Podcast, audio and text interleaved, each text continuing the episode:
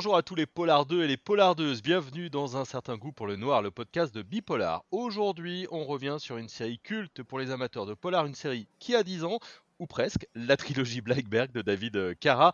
En fait, on profite de sa nouveauté, hein, le tome 2 de la série euh, Thunder, pour revenir avec lui sur cette euh, trilogie qui nous avait vraiment enchanté à sa sortie. Si vous ne l'avez pas lu, et vous devez le faire, c'est un thriller qui se passe de nos jours avec une trame historique forte, puisqu'il est question de secrets nazis et de création de, de surhommes. David, bonjour. Oui, bonjour Jérôme.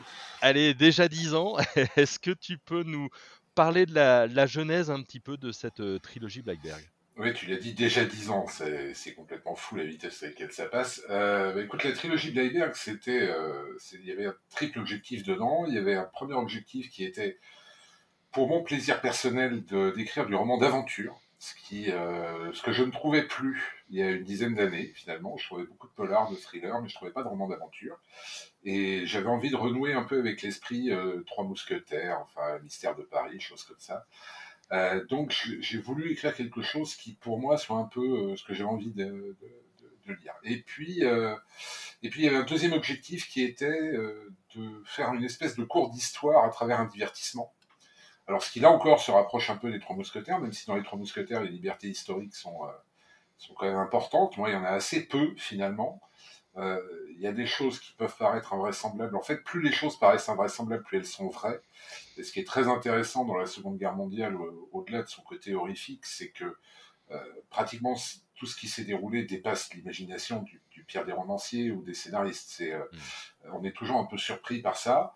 Et puis, il y avait un troisième objectif qui était un objectif un peu plus scientifique, qui est toujours une, une espèce de passion que j'ai depuis toujours, qui consiste à, explorer, alors là en l'occurrence, les liens qui ont pu exister entre la science et le mal en tant que concept, euh, ou le bien d'ailleurs, mais d'interroger un peu le, le, positionnement de la science, puisqu'en soi, euh, comme disait Shakespeare, rien n'est bon ou mauvais, euh, seul l'esprit le rend tel. Mais j'avais envie de, travailler tout ça, et donc je me suis retrouvé à écrire cette trilogie, qui en fait est même une quadrilogie, puisqu'on trouve derrière le programme des 10, qui, euh, j'avais prévenu qu'il y avait trois projets, donc le projet de Leiberg, Chiro et Morgenstern, qui constituent la trilogie. Et puis, euh, il y avait une deuxième trilogie qui, euh, là, est une trilogie de programmes. Et au milieu de cet univers-là, qui se déroule entre nos jours et donc la Deuxième Guerre mondiale et la guerre froide, j'avais envie d'écrire quelque chose qui se passe de nos jours, mais qui découle de cette histoire-là. Euh, et à partir de là est née la série Thunder, euh, qui met en scène des, euh, des, jeunes adultes, mais qui découle complètement de l'univers Blader. Avant qu'on rentre plus en amont, vraiment dans, dans le détail, on, on, ouvre la boîte à souvenirs. Euh, on est en 2010, ton éditeur d'alors, ce sont les éditions critiques, vous tirez à peu près 1000 exemplaires.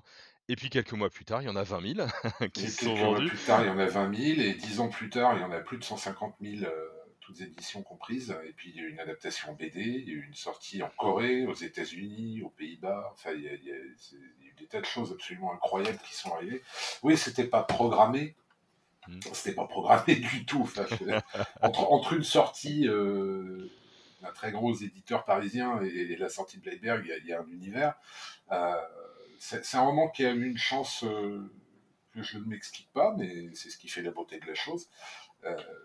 2010 a été une, espèce de révolution dans l'espace de, de 48 heures alors, par l'intervention d'un chroniqueur particulièrement célèbre à la radio et à la télé, qui est euh, Gérard Collard, que, très honnêtement, je ne connaissais pas du tout, à l'époque, euh, il, y a eu, euh, un mouvement qui s'est créé, alors qu'il avait déjà commencé à frémir un peu, puisque les, premiers lecteurs avaient, l'air de faire un retour un peu euh, enflammé autour du bouquin. Et, euh, et ce qui me faisait plaisir, c'est que ce, ces retours étaient totalement dans la veine de euh, tiens, un roman d'aventure. C'était vraiment ça qui, qui me plaisait. Et puis, euh, bah, puis après, il a fallu faire face, parce que mine de rien, c'est un raz de marée qui s'abat. Euh, c'est pas, pas complètement anodin. Mais c'était très rigolo de vivre ça avec un, petit éditeur, hein, ce qui n'est pas du tout une injure, mais euh, euh, de le voir déjà bénéficier de ça, parce que c'est euh, aussi une vraie récompense. Quand une jeune équipe croit en toi et qu'elle et qu'elle porte le projet, et puis que, puis que c'est payant au niveau des lecteurs, au niveau des ventes, euh, même au niveau de leur propre aura, euh, ça, c'était vraiment extrêmement agréable à vivre. Moi, ça a été un peu plus dur parce que j'ai très vite développé un syndrome d'imposture. à me demander pourquoi moi, en fait. C'est pratiquement le syndrome du, type qui survit à un accident d'avion. Tu dis pourquoi les autres pas survécu et moi oui. Euh, donc, bizarrement, on m'a souvent demandé s'il y avait une pression à avoir écrit euh, un best-seller pour, écrire les suites, et pas du tout, en fait. Moi, j'ai jamais vécu ça comme ça. Par contre, euh, je me suis, je me demande encore pourquoi ça m'est arrivé. Mais au final, je suis pas certain que ça me soit arrivé à moi. C'est arrivé à ce livre. C'est pas tout à fait pareil. c'est pas tout à fait la même chose. Ouais. Et il y a eu des adaptations. On a parlé, tu as évoqué l'adaptation BD, mais, mais ce que je savais pas, c'est qu'il y a une version audio, et lue par Emmanuel Curtil, qui est le doubleur français de Jim Carrey et de Mike Myers. Ouais. ça fait quoi d'avoir la voix de, Jim Carrey et Mike Myers sur son histoire? Ben écoute, c'est un tiroir cette affaire, parce qu'il y, a eu plein de miracles dans, cette, dans, dans l'affaire le, un des tout premiers miracles, c'est qu'en fait, je, connaissais Emmanuel euh, depuis quelques années, puisque dans une vie antérieure, il m'est arrivé de, devoir faire enregistrer des publicités pour des, pour des clients, des, entre des, industries, et j'avais fait appel à Emmanuel pour un, pour un enregistrement, et puis on était devenus copains, et très très copains, et euh, bon, régulièrement, lui me faisait des blagues au téléphone en prenant les voix, des différents personnages qu'il avait pu doubler, ce que je trouvais génial. Et du coup, dans Bleiberg, il y a, euh, un gros clin d'œil à Wayne's World à un moment, et, euh, c'était vraiment pour le faire marrer lui. Voilà, j'avais pas d'autre objectif que de le faire marrer. Et avec le succès du bouquin, effectivement, on avait été contacté par Audiolib pour faire une adaptation audio, et eux, proposaient des, des, comédiens, et puis on à un moment si moi j'en avais un que j'avais en tête. Et, évidemment, j'en ai tout de suite eu un en tête. J'en ai, parlé à Emmanuel, qui normalement fait pas trop ce, genre de, choses, mais qui, trouvait que l'histoire était suffisamment sympa et, et, que le clin d'œil avait suffisamment fait marrer pour dire bah allez go, on y va. Et, euh, et elle est géniale cette version audio. Enfin, moi, il y a quelques trucs qui sont euh, qui sont à part. Je, ne suis pas une créature extrêmement émotionnelle, mais mais la, à la fois l'adaptation BD et l'adaptation audio, elles sont, elles sont extraordinaires. C'est un cadeau formidable. Et, j'ai redécouvert le texte en l'écoutant. C'est surtout ça qui était euh, très intéressant, avec à travers ses intonations, à travers le regard qu'un acteur a posé sur le texte. Euh, j'ai complètement redécouvert mon histoire. C'était, euh, c'était génial. c'est plutôt cool. Euh, ça fait 10 ans qu'on te parle des personnages, ça fait 10 ans qu'on te parle notamment d'Ethan. Ouais. Euh, comment tu vis avec lui et puis aussi euh, Jackie et Jérémy? Le problème, c'est que j'ai été confronté à, une des pires difficultés des auteurs, c'est que je suis tombé fou amoureux de mes personnages en fait. C'est-à-dire que Ethan, Ethan est un personnage qui devait mourir à la fin du premier tour. Vraiment, quand j'ai attaqué, c'était programmé comme ça. Et puis au fur et à mesure que j'écrivais, j'étoffais son histoire, euh, sa façon d'être, euh, je ne sais pas employer le terme de psychologie, parce qu'à la limite je trouverais presque déplacé dans le cadre d'un roman d'aventure, mais il y en a une, et, euh, plus je me disais, mais j'ai d'autres choses à, découvrir avec, avec lui, d'autres choses à faire découvrir, puis surtout, et ça c'est un truc qui, qui, a autant fonctionné sur le lecteur que sur moi, c'est-à-dire qu'il n'y a pas de différence entre mes lecteurs et moi. C'est-à-dire que quand je fais une blague dans un de mes bouquins, c'est qu'elle me fait rire. Si elle les fait rire, c'est qu'on a le même humour. Si elle les fait pas rire, c'est juste qu'on n'a pas le même humour. Mais il y a jamais, j'ai jamais de procédé en fait. Ce que je raconte, ça me touche, ça m'émeut. Quand c'est révoltant, ça me révolte, et quand c'est bête, ça me fait rire. Euh, et, donc j'avais un personnage très bête qui est euh, Jérémy et que j'aime beaucoup, euh, et puis dont je voulais, qui, est vraiment un sale con au début des bouquins, et, dont je voulais raconter une espèce de retour à la vie finalement grâce à la rencontre avec Ethan. et puis, et puis cette espèce de grand, guerrier qui est Ethan, un peu, un peu décalé, à qui on a volé sa vie, et quelqu'un qui, qui a commencé à me parler de plus en plus fort. Et, euh, et, surtout avec qui je me suis dit, à travers sa propre histoire, qu'est-ce qu'un type qui aurait pu traverser tout ce qu'il a traversé aurait à raconter? Qu'est-ce qu'il aurait rencontré comme personnage célèbre, comme situation que les livres d'histoire racontent, mais qui racontent toujours d'un point de vue extérieur? Et, moi, j'ai envie de les raconter de l'intérieur. Et là, c'était un vecteur absolument formidable. Donc, euh, Jackie, Ethan et, Jérémy, ça, a même été un problème parce que honnêtement, tous ne finiront pas la série vivant. Et c'est un vrai déchirement. Mais, mais si c'en est un pour moi, je me dis que ça en sera un pour les lecteurs. Après, c'est aussi la perversité du, de l'écrivain, mais ça, je ne t'apprends rien. Plus, euh, je, me souviens de Serge Le Tendre, euh, l'auteur de La quête de l'oiseau du temps, et qui, m'a fait l'honneur d'adapter mes bouquins en BD, qui disait plus un personnage, plus les lecteurs s'attachent à un personnage, plus sa mort va, être déchirante. Et, euh, et je n'ai pas oublié ça. Mais il m'avait pas dit que c'était pouvait être déchirant pour l'auteur. Et, une, la trame historique, elle, se passe en partie pendant la Seconde Guerre mondiale, euh, avec euh, euh, d'infâmes nazis et, quelques recherches.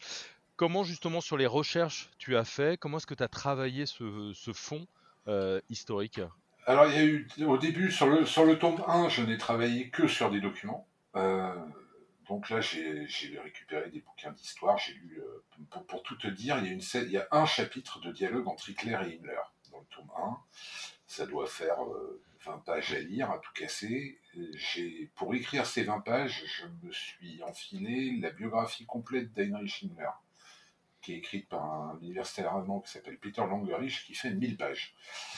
Donc, euh, en gros, tu as assez bien le ratio recherche-écriture euh, que Bleiberg et, globalement toute la trilogie ont demandé. C'est-à-dire que j'ai pas, j'écrivais un dialogue qui n'a jamais eu lieu, évidemment, mais je voulais l'écrire dans des conditions qui pouvaient être celles dans lesquelles Hitler et Himmler se parlaient. Donc, comme j'essayais de comprendre aussi un peu les racines du mal, j'ai voulu comprendre comment ces gens-là euh, s'étaient créés, comment ils avaient fonctionné. Donc, évidemment, j'avais beaucoup lu sur Hitler, j'ai beaucoup lu sur Himmler. Euh, j'ai allé fouiller en fait beaucoup de témoignages plus que de, récits simplement euh, d'historiens parce que ce qui m'intéressait, c'était de raconter la grande histoire, mais par le prisme de ceux qui la vivent. Or, quand tu es embarqué dans la, grande histoire, tu n'en as pas forcément conscience.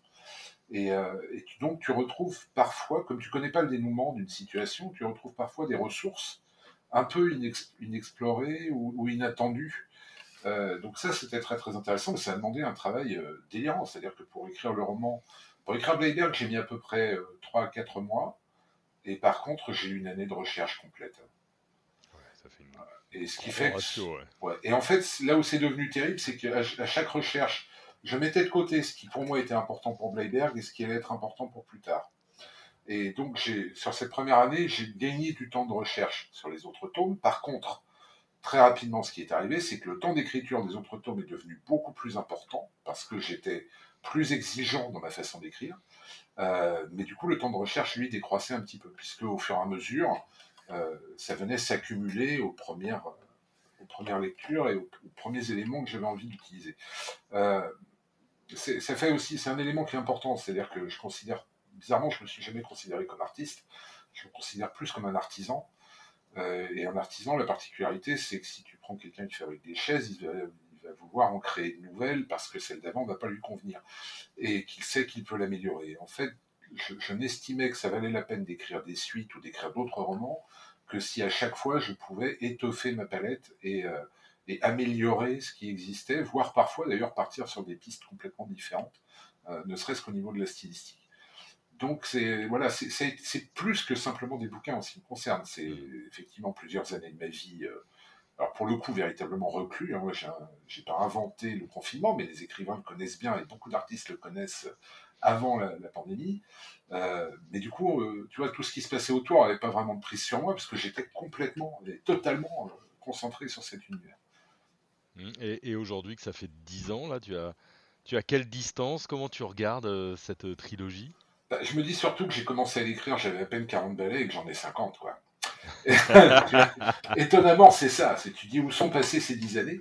Euh, le, regard que je porte dessus est un regard qui finalement euh, à la fois tendre et dur, mais euh, je pense que il y a la tendresse de l'homme et il y a la dureté de l'artisan. C'est-à-dire que mm. je, regarde, je regarde le tome en me disant bon, ok, c'est bien vendu, il a bien marché, mais il y a des tas de choses qui ne vont pas trop d'un point de vue technique, ou que je ferais différemment aujourd'hui. Voilà, ça, ça me paraît euh, malheureusement euh, inévitable. Et puis il y a énormément de tendresse euh, pour ce qui compose le roman, c'est-à-dire autant pour son histoire que pour, sa, que pour ses personnages, parce que tout, tout, tout ce que je raconte ne concerne que les personnages. Hmm. c'est, bon, il y en a qui m'ont reproché parce qu'il y avait des fusillades, des choses comme ça, mais au final, c'est pas important. Là-dessus, j'ai toujours considéré que j'étais plus près du prestidigitateur, qu'il secoue une main très fort pour pas que tu vois ce qu'il fait avec l'autre. Et c'est vraiment ça l'idée. Euh, non, il y a beaucoup, beaucoup de tendresse. Je, il m'arrive de temps en temps, alors j'y relis jamais, ça je peux pas. Euh, par contre, euh, il m'arrive régulièrement de, croiser la couverture dans, ma bibliothèque et, à chaque fois, j'ai toujours une espèce de petite émotion parce que c'est l'histoire derrière en fait.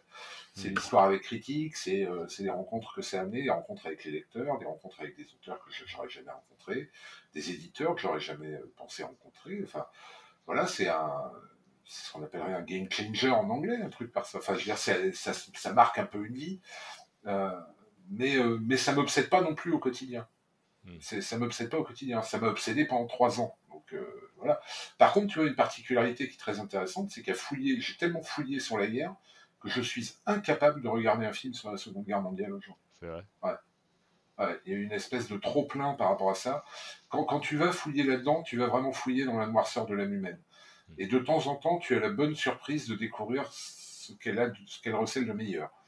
Et, euh, mais en attendant, tu as vraiment fouillé dans ce qu'elle a de plus sombre. Et, euh, et c'est fatigant. Nerveusement, psychologiquement, c'est très très usant. Surtout quand tu dois te mettre dans la tête de quelques très très beaux formats de fumier. Euh, j'ai pas une fascination pour ça. Je suis très con, moi, ce qui me plaît, c'est D'Artagnan. J'aime le héros. Et on vit dans une époque où le héros est finalement plus si important que ça, moins qu'il n'a pu l'être. Euh, c'est ça, je trouve ça un peu dommage. Tu vois, quand j'ai regardé, commencé, alors je vais pas me faire des copains, mais euh, je m'en fous. Quand j'ai commencé à regarder Game of Thrones, dans la première saison, je connaissais pas les bouquins, je, je savais pas trop ce qu'on allait me raconter. Mais très vite, bêtement, j'ai cherché un peu une, des figures héroïques là-dedans. Mm. Et puis, dans la première saison, en tout cas, j'en ai pas vu. J'en ai entreaperçu, mais j'en ai pas vu. Et euh, bah, quand tu sors de, trois années passées avec vraiment des salopards, euh, non, là, du coup, je me suis remis le, je me suis remis piège de cristal. John, McClane est con, mais ça reste John McClane. Donc, euh, voilà. Et joyeux Noël. et Yippee oui, bah oui, mais complètement. D'ailleurs, Yippee le fameux Yippee pauvre con, je crois, et la, phrase de, de que j'aurais rêvé écrire ou inventer moi-même dans un roman. Euh, et l'aventure continue, donc euh, il y a une nouveauté là, le, tome 2 de la série Thunder. Est-ce que tu peux déjà nous, préciser un peu ce qu'est cette série? Euh, Et puis bah, ses liens avec la trilogie Blackbird pour ceux et celles qui ont lu la trilogie et qui aimeraient un petit peu prolonger le plaisir. Eh bien alors avec plaisir, la série Thunder c'est une série donc, qui va mettre en scène des jeunes pour sortir de l'adolescence vers l'âge adulte, donc un moment un peu, un peu charnière, et qui, euh, alors on va suivre un personnage en particulier qui va, qui va nous servir de, point de vue principal, qui s'appelle Ilya, qui est, euh, qui est le fils d'un magnat de l'énergie russe, euh, qui va qui va perdre son père dans un accident qui pourrait ressembler à un assassinat et qui va se retrouver euh, envoyé en Angleterre dans un, dans un, lycée qui est un lycée pour enfants euh, jeunes, un peu, alors pas surdoué, mais du moins très éveillé. Euh, et il va être confié à la garde d'une grand-mère qu'il ne connaît absolument pas et qui habite un, merveilleux manoir anglais à quelques kilomètres de Londres. Et euh, derrière cette façade un peu idyllique, ce, garçon cache le profond malaise du fait d'avoir été en tant que gosse de riche, un peu séparé de ses parents, trimballé d'institution euh, d'une institution à une autre. Alors certes avec, avec des, une cuillère dorée dans la bouche, mais ça ne suffit pas du tout à son bonheur et de loin. Euh, et c'est quelqu'un qui a plus de vérité en lui, qui est plus dans, la vérité de l'autre. Et, puis ben là, il va rencontrer des gamins qui n'ont rien à voir avec lui, des, ados qui sont pour certains irascibles, pour d'autres très expansifs, là où lui est plutôt réservé et pour pas dire un peu coincé. Et puis, il va leur arriver des choses qui tendent à prouver que peut-être ils auraient quelque chose en commun. Euh, je vais essayer de pas trop t'en dire. Et ce quelque chose en commun découle très directement du personnage principal de la trilogie Bleiberg. Donc, c'est véritablement un spin-off, euh, mais qui met en scène des personnages qu'on n'a pas encore vus dans la série Bleiberg. C'est-à-dire que le c'est du double crossover. C'est-à-dire que dans la, trilogie de Leiberg, j'ai installé des choses qui permettent à Thunder d'exister. Il y a quelques clins d'œil, si on lit les deux, on se rend compte que dans le tome 3 ou le tome 4, il, se passe tel et tel événement qui du coup induit euh, la série Thunder. Et puis, dans la série Thunder, on retrouve des gens âgés, je pense notamment à la grand-mère d'Ilia, qui n'étaient pas forcément âgés à certains moments de la trilogie Blackberg. Et donc, qu'on a peut-être déjà croisé ou qu'on va croiser. Voilà. Donc, c'est euh, du roman d'aventure, en fait, pour euh, mettant en scène des, adolescents et jeunes adultes, euh, dans le cadre d'un univers très adulte et avec des enjeux très adultes. Voilà. Le premier tome de Thunder était une espèce de présentation, ce que je considère comme étant un pilote de la série. Le tome 2, celui qui, va sortir, est vraiment là, pour le coup, la première vraie grosse aventure euh, dont les enjeux sont très élevés pour, pour les jeunes. Bon, et ça sort euh, dans la collection euh, Naos. Euh, L'entretien sera diffusé un petit peu après la sortie, mais en tout cas, euh, ça sort demain. On a vraiment, vraiment euh, hâte. C'est facile d'écrire dans la peau de jeunes. Alors, ils sont, sont des vieux ados, hein, des jeunes adultes. Alors, tu as été, as été ado à un moment ou à un autre. Tu as sans doute des souvenirs. Ouais. Mais, mais, euh, mais est-ce que c'est facile par rapport à des personnages adultes? Bah, si tu veux, j'ai un problème, c'est que j'ai beau avoir 51 ans, j'en ai 16, quoi. Et si tu demandes à certains de mes proches, par moment, j'en ai 12. Donc, finalement, ce qui est compliqué, c'est pas tellement de régresser en âge, c'est parfois de me mettre à leur niveau. C'est surtout ça. Non, c'est pas dur du tout. En fait, le, seul truc qui est un peu compliqué, c'est de, un peu compliqué, qui me demande un peu de travail, c'est d'arriver à, à être dans un vocabulaire un peu jeune, sans tomber dans le jeunisme, c'est-à-dire dans l'espèce de caricature du vocabulaire jeune. Euh, c'est-à-dire, je, je, passe pas mon temps à regarder des émissions pour euh, jeunes adultes aujourd'hui pour, euh, pour coller à la réalité. En d'autres termes, on trouvera pas les Marseillais dans, dans Thunder et c'est pas non plus l'esprit TikTok. Mais tout ça en fait partie. Je veux dire, ce sont des utilisateurs de ces, de ces médias. Enfin, et ce sont des choses qu'on connaît, même nous en tant qu'adultes. On n'est pas tant à la ramasse qu'un ado veut bien le croire ou qu'on le voulait bien le croire quand on était ado. Mais le, le, non, ce qui demande plus sérieusement plus de travail, c'est d'arriver à raconter une histoire avec de la tension sans, à un moment ou à un autre, tomber dans quelque chose de trop dur et en essayant de ne pas être trop soft. Hmm. C'est-à-dire, je, je, je, ne pense pas qu'il faille prendre. Il y a beaucoup de lecteurs euh, jeunes sur euh, Thunder. Hein, je, je, me rappelle de lecteurs qui avaient 11-12 ans. Euh, il faut être capable de mettre un niveau de lecture, par exemple, qui va créer une tension ou même éventuellement une violence moins perceptible par eux et plus par des lecteurs plus âgés, tout en étant, euh, tout en étant euh, quand même dans une tension qui est là. Enfin, cet équilibre-là, il est fragile. Il est très fragile. Il y a des thèmes que je voudrais exploiter, qui sont compliqués à exploiter, alors moins par rapport aux jeunes d'ailleurs que par rapport à la vision que les adultes en ont. Euh, je voulais, par exemple, très clairement, je voulais évoquer euh, la sexualité dans le, dans tome 2, ce que je n'ai pas fait, j'ai préféré attendre, parce que euh, dans mon esprit, il n'y avait absolument rien de problématique, de sale ou quoi que ce soit, mais surtout que c'est très soft. Enfin, en règle générale, j'en fais pas des caisses et je suis pas un, un amoureux de, euh, de la pornographie littéraire, quelle qu'elle soit, que ce soit une pornographie euh, dans la sexualité ou, ou dans la violence, mais euh, mais on est dans une période où j'ai l'impression qu'évoquer quoi que ce soit provoque des, des de, de, commentaires déraisonnables. Donc je me suis dit, plutôt que de le faire au mauvais moment, on va attendre pour, pour l'évoquer, mais je l'évoquerai, notamment euh, très clairement une problématique de découverte d'homosexualité, enfin, euh, et, et, dont le but n'est pas de juger ou de placer par rapport à, à une morale, mais au contraire de, de d'essayer de comprendre comment la personne le vit ou quand elle le découvre, à cet âge-là, comment on se construit avec ça, comment on trouve sa place avec ça. Euh, bon, on va attendre un tout petit peu, mais enfin, ça va pas entamer le, le, fond du propos. Mais encore une fois, les personnages euh, guident l'histoire. Mm. Donc, il euh, y a plein de choses très cool, je trouve, dans Thunder qui sont euh, entre euh, Harry Potter, les X-Men, un peu de un petit bout d'Avengers, enfin voilà, mais euh, mais c'est pas parce qu'il y en a un qui pilote un drone de combat super balèze que pour moi ça a un intérêt. C'est rigolo, mais ce qui m'intéresse, c'est plutôt euh, comment il se comporte quand il se retrouve face à ce drone de combat. Voilà, moi c'est le personnage qui, me dit. Donc j'ai envie de les pousser un peu, mais on a, on a le temps de les pousser un petit peu. le livre sort demain. T'es dans quel état d'esprit, toi, là? Alors, c'est bizarrement un très grand soulagement, en fait. Euh, l'état d'esprit, il est. Euh, j'ai appris depuis longtemps que si on appelle ça un livre, c'est pas par hasard. Euh, moi, j'ai livré quelque chose euh, elle a vu au vu et au sud tous ceux qui veulent le, qui veulent le lire. Comment il va être perçu, je n'en sais rien. Est-ce qu'il va être aimé? Je l'espère. Est-ce qu'il ne va pas l'être? Je ne l'espère pas, mais je n'ai plus prise dessus. Donc, euh, bizarrement, j'ai complètement lâché prise. Alors ça, tu parlais des 10 ans de, de Euh, j'ai complètement lâché prise là-dessus. Au début, j'étais dans une espèce de tension à me dire comment ça va se passer. Et puis, euh, est-ce le grand âge ou la sagesse? J'ai appris à me dire, ben non, finalement, ça dépend pas de moi. un livre, c'est une rencontre. Une lecture, c'est une rencontre. Est-ce que dans ces temps un peu compliqués, le roman d'aventure peut, peut divertir C'est une question, j'espère que oui.